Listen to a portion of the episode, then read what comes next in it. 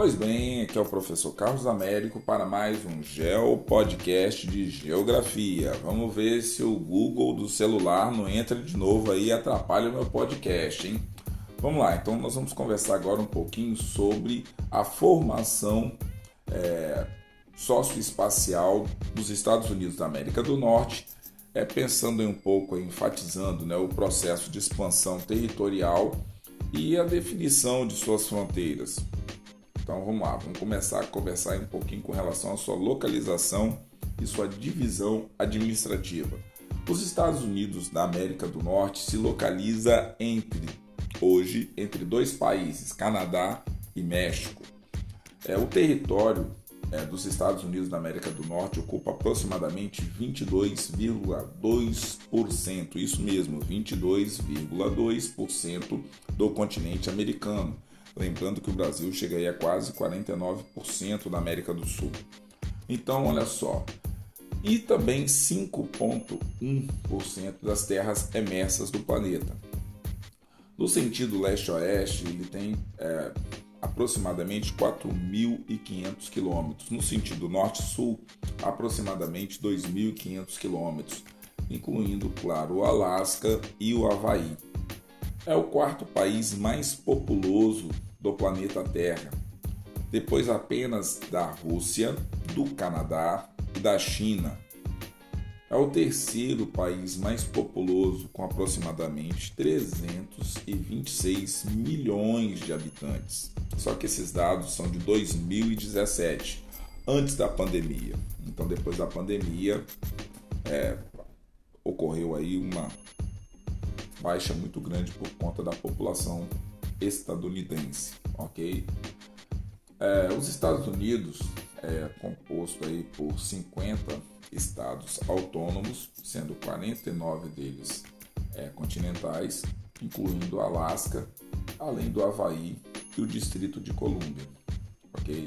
Então seria interessante que você hoje pegasse um mapa político dos Estados Unidos da América do Norte e cuidado, uma coisa é a capital dos Estados Unidos, que é Washington, Distrito de Colômbia, e outra coisa é o estado de Washington. Washington, capital dos Estados Unidos, Distrito de Colômbia, fica no lado do Oceano Atlântico, ok? Então, no lado oriental dos Estados Unidos. Já o estado de Washington fica no litoral do Oceano Pacífico, do outro lado da costa. Então, assim, é interessante você é, prestar atenção nisso, porque às vezes pode vir uma pergunta capiciosa perguntando sobre Washington e não seja a capital dos Estados Unidos, seja o estado dos Estados Unidos que se chama Washington. Então tá do outro lado. Então se você puder dar uma observada nisso daí no mapa, então todos os estados aí, alguns deles mais conhecidos, como Alasca, próprio Havaí, Havaí 5.0, Califórnia, Arizona, Texas, Nevada, Montana, Idaho, Washington, Dakota do Norte, Dakota do Sul, Minnesota, Michigan, Missouri, Kansas, tem uma série de estados aí, Flórida, Carolina do Norte, Carolina do Sul. Então, assim, é interessante que você guarde e saiba a posição. Carlos, mas espera aí, eu estou olhando aqui o mapa dos Estados Unidos e boa parte das fronteiras, você já comentou isso em outros podcasts, eles seguem aí rios, cadeias de montanhas, florestas. Eu estou observando aqui que geralmente as fronteiras entre os estados norte-americanos seguem um pouco as linhas dos paralelos, meridianos, então isso aí é uma boa observação também. Quando você olhar os mapas, principalmente nos Estados Unidos, você prestar atenção quais são as características aí. De um lado o Oceano Atlântico, do outro lado o Oceano Pacífico, ao sul você tem o México, ao norte você tem o Canadá, você tem ali os grandes lagos entre o Canadá e o México, ou desculpa, entre o Canadá e os Estados Unidos. Olha eu aqui viajando com o mapa na frente, hein? Então é o seguinte, recapitulando aí os grandes lagos entre o Canadá e os Estados Unidos. Então assim, é importante você também, é, sempre que possível, estar tá estudando uma, é, a matéria com o mapa na mão, tá certo? e vai fazendo esse exercício. Depois você pega um lápis, um pedaço de papel, que seja um rascunho seu, e tenta desenhar o máximo possível de informações geográficas dos mapas que você conseguir. Você pega aí clima, relevo, vegetação, que você for conseguindo lembrar, você vai colocando no mapa. Isso é um bom exercício para você praticando é, memorizar essas informações. Então, olha só, os grandes ah, antecedentes para a formação dessa potência.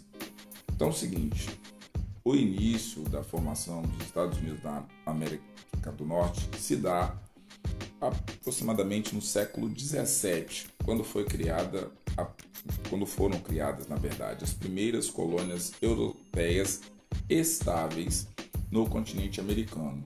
Então, essas 13 colônias, elas foram importantíssimas para dar o pontapé inicial. Quando essas 13 colônias elas rompem é, com a Inglaterra e ele, elas começam a mudar o panorama de é, colônias de exploração para colônia de povoamento, essa mudança para algumas pessoas foi superficial, mas é extremamente profunda, porque toda a América Latina é, continuou como colônia de exploração.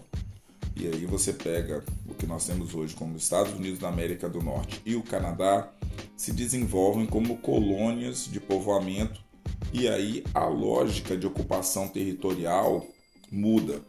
Então você tem aí mais ou menos no século 17, depois é mudando. Em 1803 você vai tendo já uma outra configuração do território norte-americano.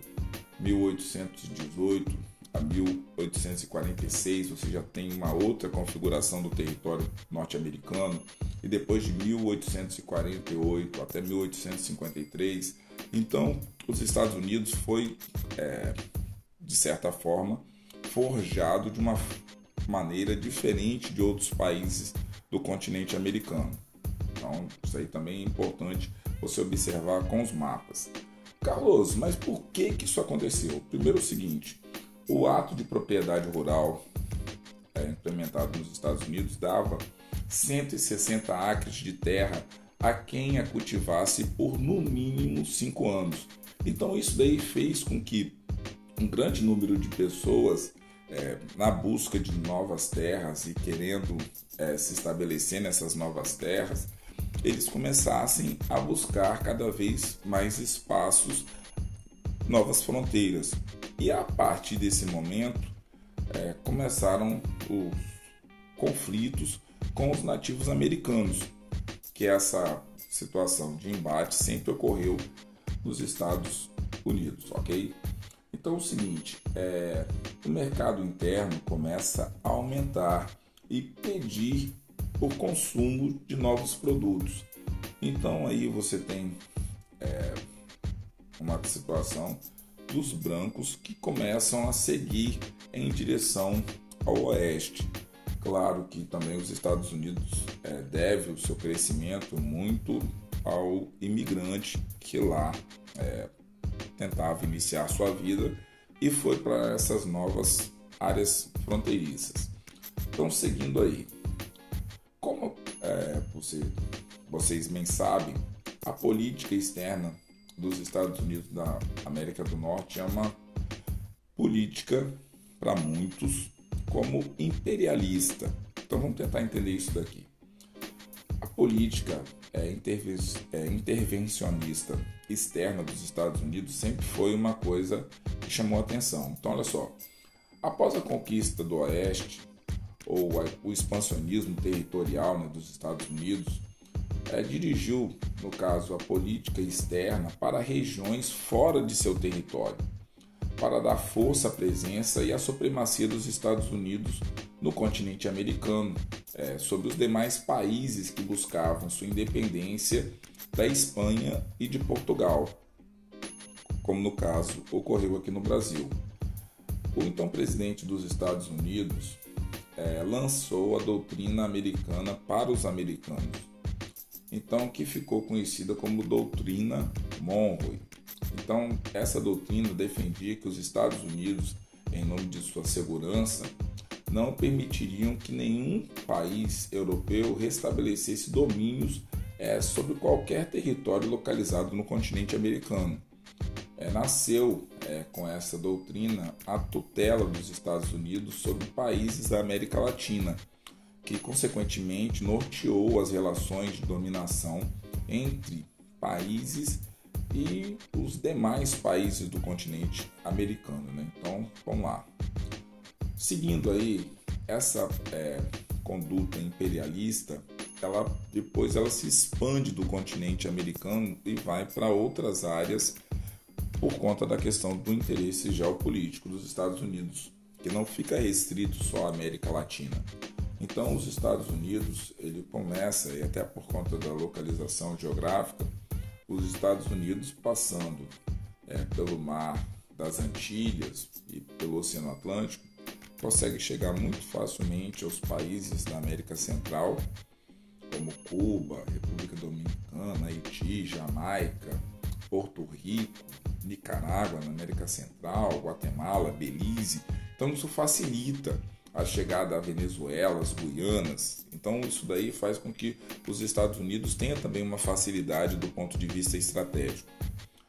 Seguindo aí, vamos conversar mais um pouquinho sobre essa situação. Então, desses vários antecedentes, é, fizeram com que os Estados Unidos, de certa forma, tivesse esse lado de expansão voltado para essas áreas de novos comércios. Então, olha só, esses antecedentes é, somados aí à existência de grandes reservas de recursos naturais em territórios não só dos Estados Unidos, mas do continente americano, fizeram com, os, com que os Estados Unidos é, essas riquezas. Então, petróleo, minério de ferro, é, solos propícios para agricultura, recursos hídricos. Então, isso daí sempre foi investimento em pesquisa e ciência e tecnologia, uma coisa mais atual em partes do continente americano.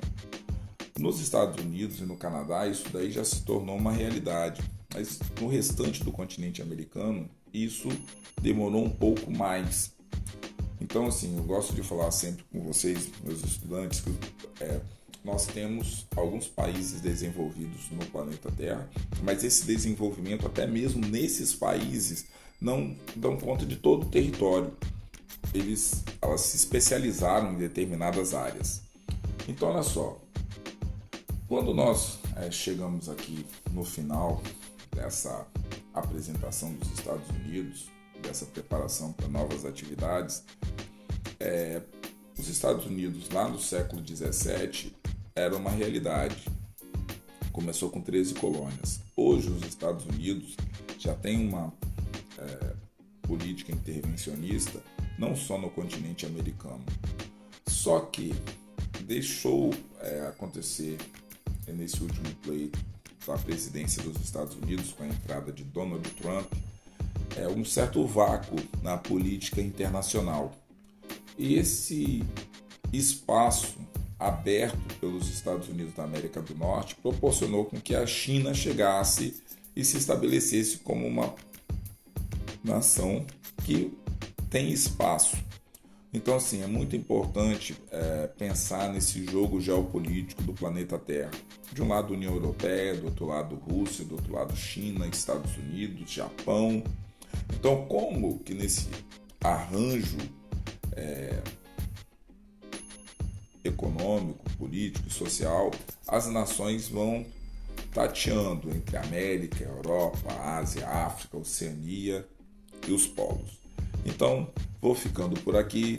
Espero ter ajudado com esse papo para que vocês entendam um pouco mais sobre geografia, tá certo, galera?